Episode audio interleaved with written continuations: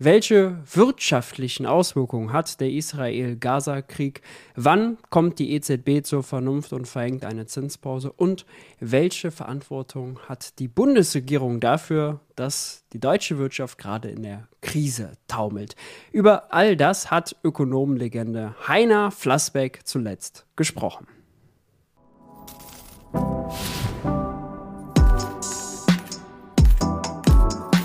Hi und herzlich willkommen bei Geld für die Welt. Ich bin Maurice und in diesem Video geht es um die derzeitige Wirtschaftslage, eingeordnet von niemand Geringerem als Professor Dr. Heiner Flassbeck. Heiner Flassbeck war äh, lange, lange, lange Zeit Chefvolkswirt der Welthandels- und Entwicklungskonferenz UNCTAD. Viele, die Geld für die Welt verfolgen, werden ihn kennen. Wenn wir ihn gleich hören, werdet ihr das ein oder andere Argumentationsmuster wiedererkennen. Äh, beispielsweise hat Heiner Flossbeck immer die Fahne hochgehalten, wenn es darum ging, einen Preisschock und eine tatsächliche Inflation voneinander zu unterscheiden, so wie ich mir auch dort den Mund fusselig geredet habe. Heiner Flossbeck war zu Gast im Interview bei äh, Bialo, äh, da wurde er interviewt und hat sich eben zur EZB geäußert, hat sich zur Wirtschaftspolitik der Ampel geäußert und eben auch zu den äh, wirtschaftlichen Auswirkungen aus dem ja, fürchterlichen Israel-Gaza-Krieg. Das Wohltuende und Angenehme ist, wenn Heiner Flassbeck zu Gast ist im Interview. Erstens, er spricht Klartext und zweitens, man muss nicht bei den absoluten Basics anfangen, wie wenn man zum Beispiel eine Talkshow kommentiert, in der Carsten Nennemann oder Friedrich Merz zu Gast sind. Deshalb lehnen wir uns entspannt zurück, ziehen uns die Kopfhörer auf und los geht's. Über die geopolitischen Auswirkungen und die Folgen für die Weltwirtschaft spreche ich jetzt mit einem Mann, der sich damit bestens auskennt, und zwar mit Professor Heiner Flassbeck. Er war unter anderem lange Jahre Chefvolkswirt bei der Welthandels- und Entwicklungskonferenz der Vereinten Nationen. Hallo, Herr Professor Flassbeck. Schön, dass Sie sich die Zeit für uns genommen haben. Hallo, guten Tag. Ja, seit eineinhalb Wochen herrscht Krieg in Nahost, äh, in Israel und Gaza speziell jetzt. Äh, wie schätzen Sie die aktuelle geopolitische Lage im Moment ein? Naja, es ist eine, noch eine neue Spannung, die dazukommt und das macht natürlich äh, alles nicht einfacher. Ich glaube nicht, dass es jetzt ganz unmittelbar starke Auswirkungen auf den Ölpreis oder anderes hat.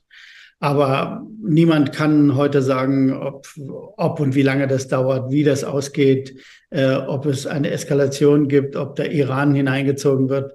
Also es kann sehr schnell. Ja, und da würde ich sagen, das ist das Entscheidende, ob Iran damit äh, reingezogen wird oder nicht.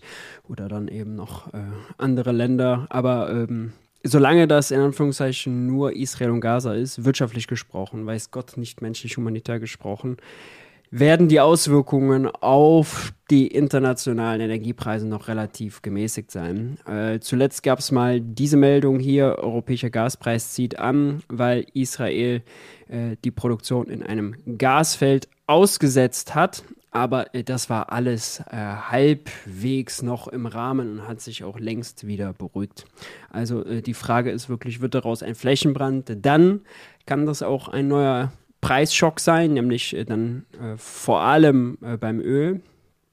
Aber für den Moment würde ich es auch erstmal noch nicht zu hochhängen und noch nicht übertreiben. Wieder etwas passieren in Richtung äh, Belastung für die Weltwirtschaft äh, aus, diesem, aus diesem Konflikt auch.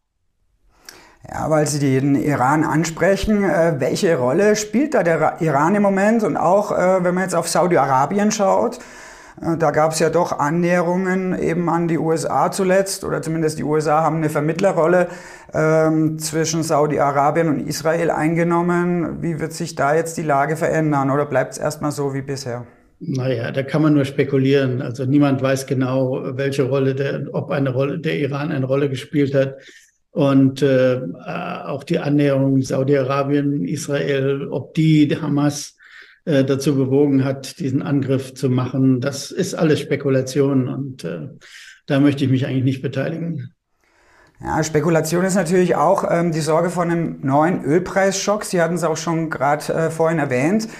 Trotzdem die Frage, wenn man jetzt auf den Ölpreis schaut, äh, der scheint ja in der ersten Reaktion doch äh, etwas nervös zu reagieren zumindest. Da gibt es eine leichte Tendenz nach oben.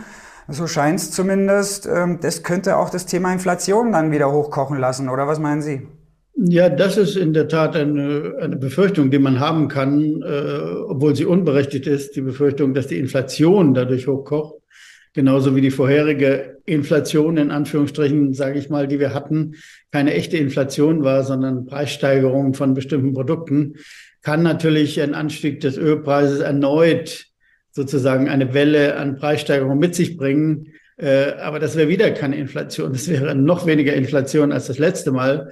Nur, das muss man auch sagen, nach den Erfahrungen, die wir haben, äh, die EZB hat völlig falsch reagiert. Um eine richtige Welle auszulösen, muss das natürlich heftig sein. Ja? Wenn es dann Tag mal 15 Prozent meinetwegen nach oben geht, dann ist das nicht die Welle, die dann hier ankommt und die man dann in den Supermärkten merkt, ja, sondern das war der Gaspreis hat sich vervielfacht, der Weizenpreis hatte sich verdoppelt, Öl gestiegen, Kohle gestiegen, ja, das war die Situation Russland-Ukraine-Krieg.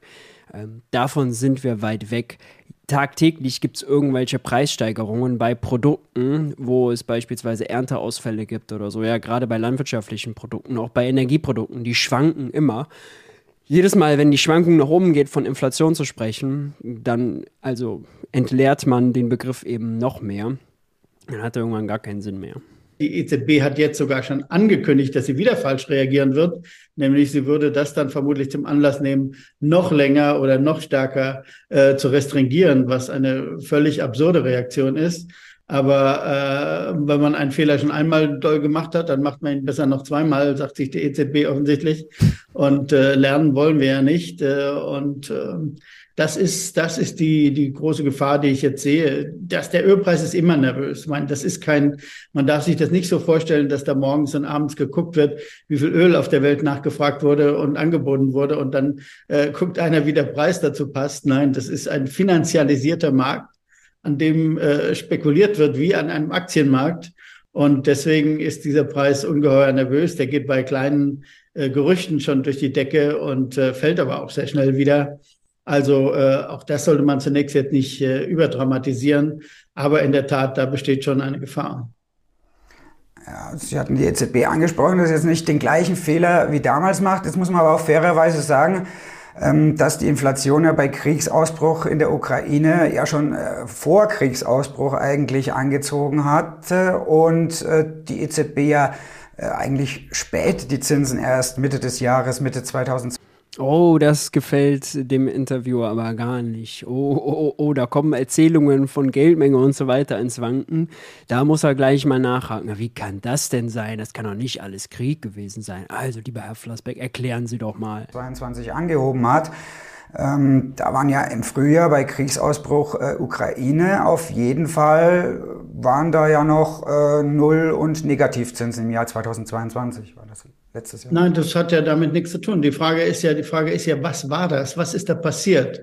Und äh, auch vor dem Ukraine-Konflikt schon waren es äh, Preissteigerungen, die bestimmte reale Ursachen hatten. Das war in erster Linie Corona. der Corona-Schock äh, in der Weltwirtschaft. Das wissen wir alle, muss man nicht wiederholen, ja. der zu vielen Verdrückungen und Friktionen geführt hat in der Weltwirtschaft. Und das hat die Preise nach oben getrieben. War auch keine Inflation. Das ist alles immer keine Inflation. Wir haben das letzte Mal schon darüber gesprochen. Es ist keine Inflation in dem Sinne, dass da etwas wirklich sich ausdehnt und dann immer weiter sich ausdehnt. Wir haben jetzt einen massiven Rückgang. Wir sind ja die Erzeugerpreise waren im letzten Monat in der Europäischen Währungsunion bei minus zwölf, bei minus zwölf, ne, im Vorjahresvergleich. Das heißt, wir sind in einer Deflationsphase, in einer Disinflationsphase, wie immer man sie nennen will, ist mir egal. Das ist ein wichtiger Punkt, ja, dass er auch selber sagt, wie immer man das nennen will. Also wenn das vorher keine Inflation ist, dann ist das natürlich auch keine Deflation. Das eine ist Preissteigerungen, Preisschock und das andere ist Preissenkungen, Preisschock vergeht, ja. Aber äh, Deflation als Gegenspieler zur Inflation ist ja dieser sich selbst verstärkende Abwärtstrend, ja, nicht nach oben, sondern nach unten. Und also äh, auch den haben wir jetzt nicht im eigentlichen Sinne. Ja? Ähm, das Problem ist immer, die Wörter Inflation und Deflation sind irgendwie so geläufig, deswegen, deswegen benutzt man sie für äh, alle möglichen Preissteigerungen und Preis, Preissenkungen. Nur sie vernebeln äh, das, was eigentlich besprochen werden muss. Ja? Ähm, und vor allem, wenn man dazu Deflation sagt, dann müsste die EZB eigentlich jetzt sofort hingehen und die Zinsen wieder senken. Ja? Also nicht nur eine Zinspause einlegen, sondern sie senken. Und ähm, ja, also de deswegen.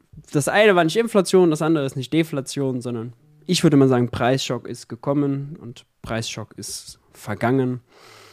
Und dann hat man es damit erklärt. Ich komme aber selbst immer wieder in die Not, beispielsweise wenn man ja über äh, den Wert von einer Bürgergelderhöhung oder so spricht, ja, und dann sagt, das ist ja nicht mal Inflationsausgleich. Ja, ist nicht mal der ist auch wiederum äh, dann dadurch leicht gesagt, aber begrifflich äh, irreführend. Also ich tappe selbst häufiger äh, in diese Falle, weil aber immer wieder den Unterschied zwischen Preisschock und Inflation zu erklären irgendwann noch Begriffsklauberei wird, ja, oder zumindest so wirkt. Aber es gibt keine Inflation. Es gibt auch jetzt keinerlei Bewegung irgendwo, wo man sagen könnte, Inflation. Bei den Löhnen haben wir einen kleinen Anstieg gehabt. Äh, der ist aber längst verdaut und äh, niemand äh, kann vorhersehen oder würde ernsthaft vorhersehen, dass jetzt im nächsten Jahr die Löhne nochmal stärker steigen, als in diesem Jahr gestiegen sind. Das ist völlig aus der Welt. Nein, sie werden weniger steigen. Äh, und äh, damit ist das Inflationsthema erledigt. Nur die einzige Institution, die das nicht sieht oder nicht sehen will, nicht verstehen will, ich weiß nicht, was da los ist, ist die EZB. Da hat man natürlich bei Ihrer Aussage, ich meine, die kennt ihr mittlerweile, dürfte sie schon Stimme ich übrigens, äh, wird euch nicht überraschen, vollkommen zu, ja, dass die EZB hier wirklich ignorant ist und stur und das nicht versteht.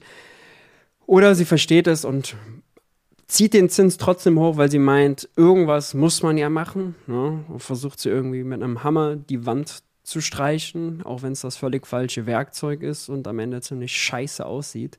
Aber äh, ich glaube, äh, mit der Metapher kann man ziemlich gut beschreiben, äh, was da passiert. Einige kennen, ähm, dass sie sagen, okay, Inflation haben wir eigentlich nicht.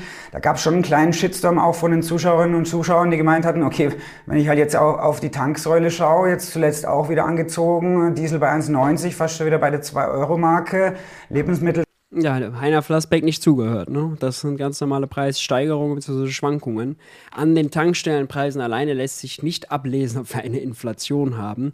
Also einen permanenten Prozess sich selbstverstärkender Preiserhöhungen und vor allem verbunden mit einem krassen äh, Kampf zwischen Gewerkschaften und Arbeitgeber, höhere Löhne, höhere Preise, höhere Löhne, höhere Preise und dadurch mit einer Lohnpreisspirale das ganze Ding immer wieder neu befachen. Ja, das ist Inflation. Oder ob es mal eben eine Schwankung im Ölpreis gibt und das kommt dann hier an, aber das sorgt nicht dafür, dass irgendwelche Lohnabschlüsse dadurch irgendwie höher werden oder so. Ja, das passiert alles nicht. Genauso wie eine steuerliche Änderung. Ja, wenn man zum Beispiel Mehrwertsteuer jetzt senkt auf Grundnahrungsmittel, dann wird es im Supermarkt günstiger. Ist das dann Deflation? Nein, natürlich nicht. Ist eine einmalige Anpassung nach unten. Ja, oder wenn jetzt die Mehrwertsteuer auf Gas und Fernwärme wieder von 7 auf 19 Prozent steigt, ist das inflationär? Nein, das ist eine einmalige Anpassung nach oben. Daraus entsteht kein sich selbst verstärkender Effekt.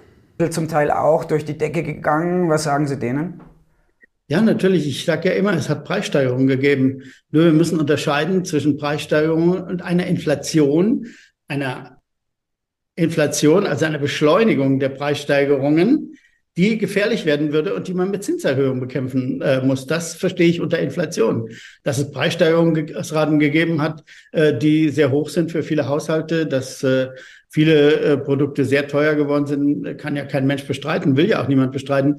Nur die Frage, um die es ja wirtschaftspolitisch und geldpolitisch geht, ist die, entsteht daraus eine Inflation, eine Sache, die uns zehn Jahre jetzt beschäftigen wird, wo jetzt die Löhne wie verrückt steigen und dann die Preise noch mal stärker steigen und die EZB alles zusammenkloppen muss. Und das ist nicht der Fall. Es ist alles ganz ruhig verlaufen, alles vernünftig verlaufen. Die Lohnabschlüsse waren vernünftig. Wir haben inzwischen sind wir bei Preissteigerungen und Lohnerhöhungen etwa pari. Also es gibt jetzt auch einen, einen gewissen Ausgleich für die hohen Preissteigerungen, jedenfalls für diejenigen, äh, die arbeiten und äh, vernünftige Tarifverträge haben. Aber äh, das ist, äh, dass das eine Belastung war, ist ja überhaupt keine Frage. Man muss immer ein bisschen unterscheiden in dieser Welt, ein bisschen differenzieren. Es ist nicht alles schwarz oder weiß. Ne? Sehr, sehr wichtiger Punkt. Zu der Frage, sind denn Zinserhöhungen bei einer ganz klassischen Inflation auch das Mittel der Wahl, habe ich schon mal diesen Newsletter-Text hier geschrieben. Wo ist Gas, wo ist Bremse? Ökonomen verwechseln nämlich beides bei der Geldpolitik. Wenn sie einfach glauben, hohe Zinsen bremsen Inflation und niedrige Zinsen schieben sie an, Da gibt es ein paar Gründe, warum Zweifel angebracht sind. Die habe ich äh, hier beschrieben. Überhaupt gibt es im Geld für die Welt Newsletter immer exklusive Analysen und Kommentare wie ihr jetzt hier beispielsweise sehen könnt, zuletzt zu Scholz fatalem AfD-Kurs und Abschiebekurs in Sachen Flucht und Migration oder zu Habecks Kurswechsel in Sachen braucht es ein Konjunkturpaket, ja oder nein. Falls ihr das noch nicht kennt, checkt das gerne aus, den Link jetzt unten drunter. Manche Artikel sind hinter einer Paywall, die könnt ihr dann mit 5 Euro monatlicher Unterstützung überlisten und unterstützt damit alles, was es hier beispielsweise auch kostenlos auf YouTube gibt. Äh, das würde mich sehr freuen, wenn ihr das in Erwägung zieht. Also, Link gibt's unter diesem Video. Was glauben Sie jetzt, ähm, was die EZB macht? Ich ähm, glaube, am 26. Oktober steht die nächste Leitzinsentscheidung an. Das Video wird später rauskommen. Wir werden also die Wetten messen können und ich würde sagen, alles, also alles spricht für eine Zinspause, gerade weil die USA und weil es die Briten auch gemacht haben. Und bei, den, bei der Datenlage, die Vormonatswerte waren jetzt zuletzt wieder negativ, Erzeugerpreise, Importpreise. Also es gibt keinen Grund, jetzt also äh, damit weiterzumachen. Erst recht, weil die, Wirtsch die Wirtschaftsdaten, Konjunkturdaten, Industrie, äh, Bruttoinlandsprodukt, Bauwirtschaft, Baugenehmigungen, alle immer negativer werden. Ne? Äh, da dann wieder vor den USA, vor der Fed. Äh, glauben Sie, dass es da dann wirklich nach zehn Zinserhöhungen in Folge vielleicht dann doch mal zu einer Zinspause erstmal kommt jetzt? Ja, ja, es wird sicher zu einer Zinspause kommen. Es gibt ja auch äh, einige wenige vernünftige Stimmen. EZB sind leider nicht die deutschen Vertreter, muss ich sagen. äh, aber Fabio Panetta zum Beispiel hat sich sehr vernünftig geäußert in den letzten zwei, drei Monaten. Äh, und äh, insofern äh, hoffe ich, dass, dass da einige merken, dass sie weit übers Ziel hinausgeschossen sind. denn es ist völlig klar, dass bei diesen Entwicklungen, die wir haben, Großhandelspreise negativ, landwirtschaftliche Preise negativ, Importpreise negativ, Erzeugerpreise tief negativ, dass es keinen Grund gibt mehr, die Zinsen zu erhöhen. Also eine Pause werden sie auf jeden Fall machen. Davon gehe ich mal fest aus. Also das wäre verrückt, jetzt nochmal die Zinsen zu erhöhen. Das werden sie nicht tun. dazu ist der Schock doch jetzt auch zu groß. Äh, dass die gesamte europäische Wirtschaft äh, massiv in Mitleidenschaft gezogen wird. Die wird äh, natürlich, die Investitionen sind schwach und die werden noch schwächer werden. Und Konsum ist sowieso nichts in diesem Jahr, weil die Preissteigerung insgesamt natürlich hoch war, aber inzwischen äh, runtergeht. Äh, deswegen war der Konsum schwach und äh, um äh, da vielleicht einfach nochmal eine Zahl zu zeigen, ja, hier aus dem äh, letzten Artikel, äh, das zeigt das nämlich mal ganz gut. Hier seht ihr den privaten Konsum. In Schwarz ist es für Deutschland, in Rot für den Euroraum, in Blau für die USA.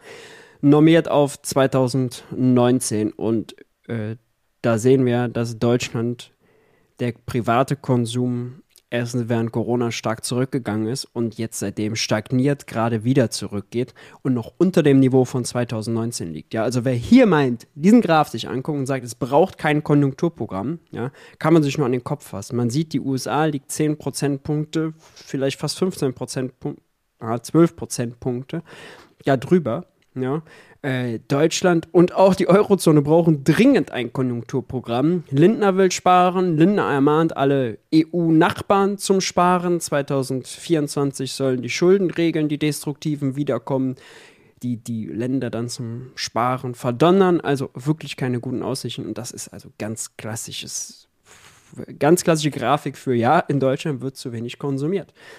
Ja, Im Lebensmitteleinzelhandel ist es krass da ist der äh, äh, Umsatz liegt äh, heute 10% Preis und saisonbereinigt 10% unter dem Vorkriegsniveau von 22 und 14,4% unter dem Niveau von Februar 21.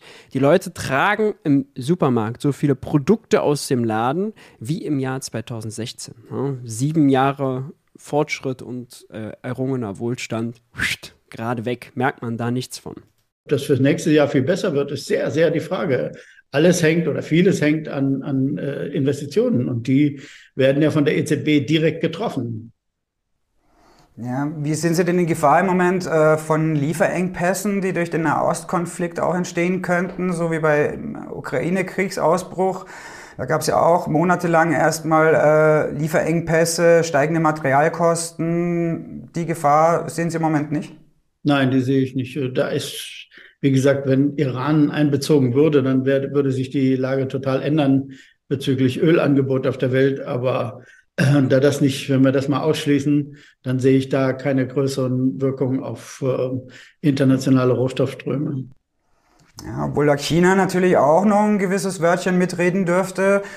Falls die USA jetzt doch die Daumenschrauben gegenüber dem Iran wieder anziehen sollten, wonach es ja jetzt erstmal nicht ausschaut. Gut, es gab ja Sanktionen, die wurden aber nicht so äh, deutlich durchgedrückt äh, jetzt, weil das Ganze natürlich im Zuge des Ukraine-Kriegs etwas in den Hintergrund äh, gerückt ist.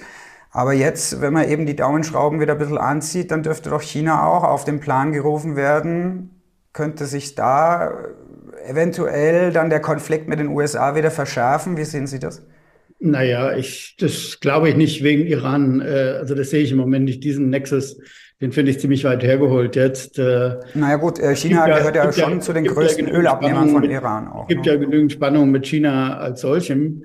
Auch die EU beteiligt ja in meinen Augen in völlig äh, irrationale Weise an, an der Kritik äh, Chinas. Jetzt war der europäische Handelsbeauftragte Borrell war in China und hat China äh, dafür äh, vor, äh, hat China vorgeworfen, dass der Leistungsbilanzüberschuss gegenüber der Europäischen Union sei zu hoch. Ich meine, das ist äh, ungeheuerlich, wenn man das mal sieht. Eine Europäische Union, die massive Leistungsbilanzüberschüsse hat, äh, vor allem natürlich durch Deutschland verursacht, ja. aber trotzdem insgesamt hat die Europäische Union große Leistungsbilanzüberschüsse, geht zu einem anderen Land und sagt, deine bilateralen Leistungsüberschüsse sind hoch, Leistungsbilanzüberschüsse sind hoch, während die Europäische Union unilaterale hat, also gegenüber der ganzen Welt. Bilaterale spielen überhaupt keine Rolle. Bilaterale sind, sind äh, Zufall und niemand kann wirklich beurteilen, ob ein bilateraler Leistungsplatzüberschuss überhaupt ein Problem sein kann. Ja, völlig richtig. Bilateral bedeutet zwischen zwei Ländern und hängt eben davon ab, so, was für Güter haben die beide, was für Güter verkaufen und verkaufen die beide, was für Güter müssen die gerade einkaufen beide, ja.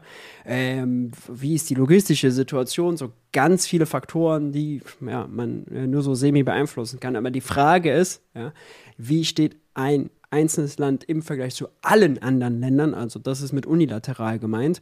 Ähm, und da sollte, wenn die Wettbewerbsfähigkeit mit der Währung halbwegs vernünftig bepreist ist, idealerweise ja, äh, ein ungefähr ausgeglichener, äh, eine ausgeglichene Handelsbilanz rauskommen.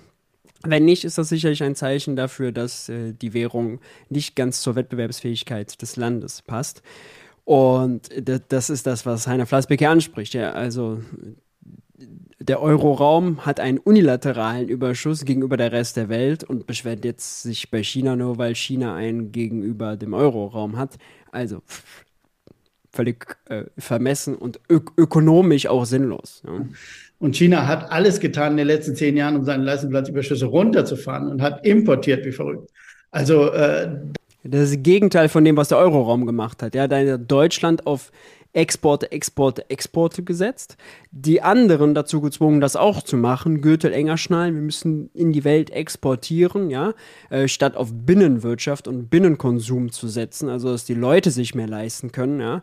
Nee, nee, stattdessen wollte man zur Produktionshalle der Welt werden. Und also, das ist wirklich das Gegenteil von dem, was China gemacht hat, wo es deutliche Lohnsteigerungen gab, wo die Binnenwirtschaft gestärkt wurde. Ähm, und nicht weggegangen wurde von dem, was China vielleicht vorher äh, lange gemacht hat, nämlich Export, Export, Export, darüber Entwicklung zu schaffen und eben zur Werkbank der Welt zu werden. Da sind äh, Leute unterwegs, von denen graut mir wirklich, weil äh, die offensichtlich von dem, äh, worum es in der Weltwirtschaft geht, keine Ahnung haben. ja, vom Timing her könnte. Lass ja einer Flassbeck. Das ist zumindest für China jetzt im Moment ein eigentlich schon ein guter Zeitpunkt sein, seine Machtansprüche gegenüber Taiwan zumindest stärker noch geltend zu machen, oder? Ja, das weiß ich nicht. Darüber will ich auch nicht spekulieren. Das ist nicht mein Thema. Äh, ich. Äh ist immer auch geil, wenn so Finanzdullis dann meinen, über Geostrategie sprechen zu wollen. Ne? Mhm. Schuster, bleibt bei deinen Leisten. Generell nicht daran, dass äh, China ein Interesse an irgendeiner militärischen Auseinandersetzung hat. China ist auch nicht berühmt dafür. Es gibt Länder, die tausendmal berühmter dafür sind, militärische Auseinandersetzungen zu suchen als China. Also die könnten wir jetzt ja alle mal aufzählen. Die USA stehen an allererster Stelle und dann geht's weiter. Aber China gehört nicht dazu. Also äh, da muss man auch die Kirche im Dorf mal lassen. Sie hatten bei unserem letzten Interview im Sommer gemeint auch, dass die Rezession nochmal mit voller Wucht zurückschlagen könnte Ende des Jahres. Hat sich daran was geändert oder hat sich die Lage jetzt zuletzt aufgehellt, wenn Sie die äh, Konjunkturdaten, die zuletzt reinkamen, auch analysieren? Nein, es hat sich nichts aufgehellt. Das dritte Quartal wird äh, definitiv äh, negativ sein. Das heißt, wir haben dann äh, zwei Quartale negativ, ein Quartal Stagnation und dann wieder eins negativ. Also das ist schon eine heftige Rezession. Und äh, die Bundesregierung macht nichts dagegen. Die guckt sich das an und sagt, auch wir müssen aber weiter sparen. Und äh, das wird in die Hose gehen. Also alles hängt jetzt davon ab. Äh, vierte Quartal weiß niemand. Auch nächstes Jahr, diese Prognosen, die jetzt verbreitet werden, das ist alles Schall und Rauch. Äh, die beruhen übrigens, die Mehrheit der Prognosen beruht darauf, auch die Institute zum Beispiel, die vor einiger Zeit rausgekommen sind, die beruhen darauf, dass sie hoffen, das ist reine Hoffnung, dass die Investitionen von dieser Zinserhöhung nicht getroffen werden. Wir haben schon gesehen, der Bau ist schon massiv in den Keller gegangen, also von dieser Zinserhöhung getroffen. Äh, die unterstellen jetzt einfach mal, alle anderen Investitionen, nein, die gehen irgendwie weiter. Auch die Bundesregierung unterstellt das. Das ist meines Erachtens eine reine Illusion. Typische Kaffeesatzleserei, dass die eben mega schief gehen kann, haben wir gesehen. Robert Habeck hat plus 0,4% Wachstum angekündigt und musste sich dann korrigieren für 23 auf minus 0,4.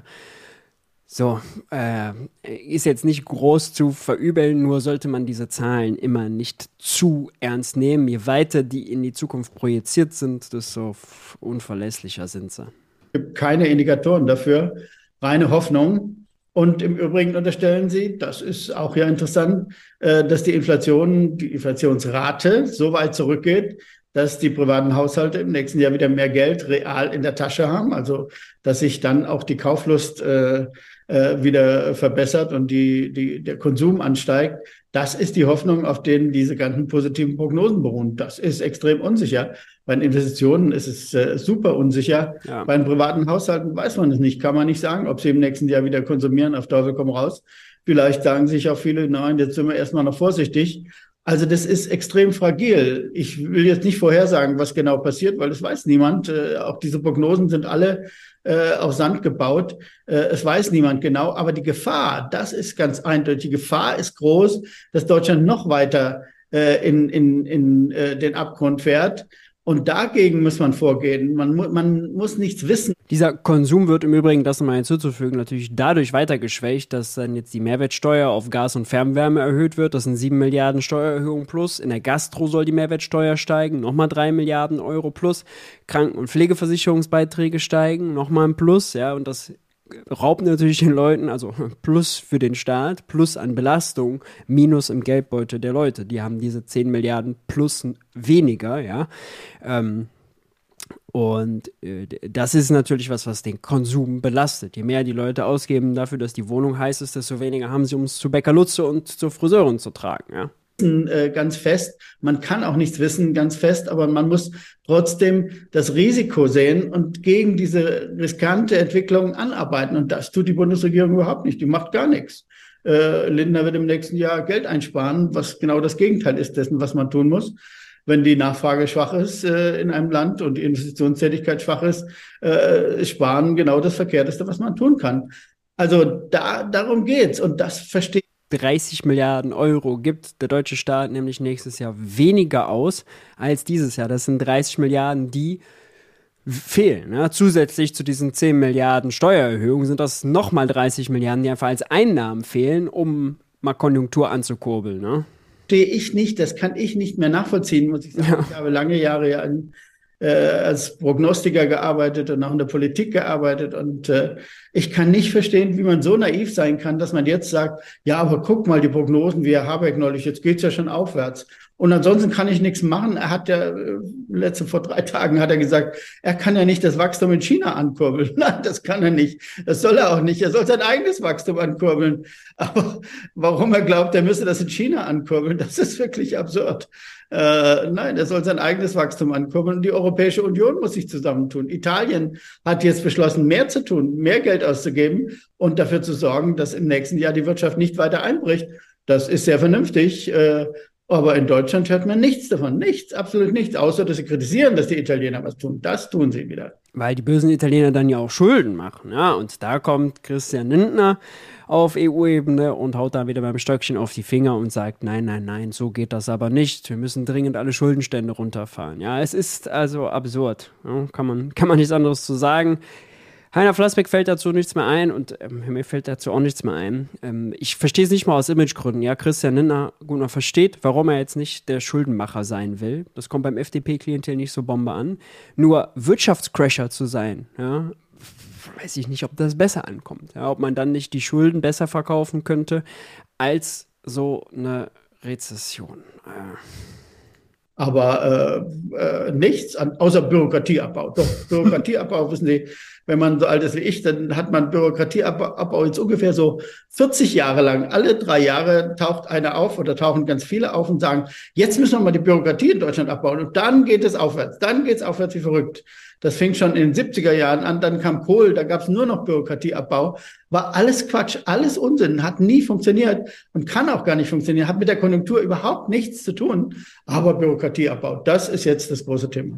Und das ist wirklich, also ich, Gott sei Dank hat er das gesagt, weil das ist ja wirklich was, was gerade permanent wiederholt wird, ja. Von FDP, von SPD und auch von Robert Habeck von den Grünen, ja, Bürokratie, das wäre jetzt plötzlich das, was äh, uns aus der Wirtschaftskrise rausholen sollte oder uns sogar da hineingeführt hat. Ja, also Unsinn. Also keiner ist gegen Bürokratieabbau, deswegen ist es gratismütig, das immer zu sagen. Nur was hängt an realer Veränderung dahinter? Ja, relativ wenig. Die haben ja sogar sich mal auf Meseberg eingeschlossen zur Koalitionsklausur und dann ein Gesetz vorgestellt und ich habe das war irgendwie zwei Milliarden Euro weniger Bürokratiekosten. Ah, oh wow, ihr haut gerade 10 Milliarden Steuererhöhungen durch, erhöht dann noch äh, die Sozialbeiträge und kürzt die Staatsausgaben um 30 Milliarden. Haut ab mit eurem 2 Milliarden Bürokratieabbau. Ja, also Lächerlich. Gut, also soweit Heiner Flassbeck zur Inflation, zu den Auswirkungen des schrecklichen Krieges, Konfliktes Israel-Gaza und zur Wirtschaftspolitik, Konjunkturpolitik der Ampel. Wie immer im Klartext-Modus unterwegs, muss man froh sein, äh, dass es das gibt.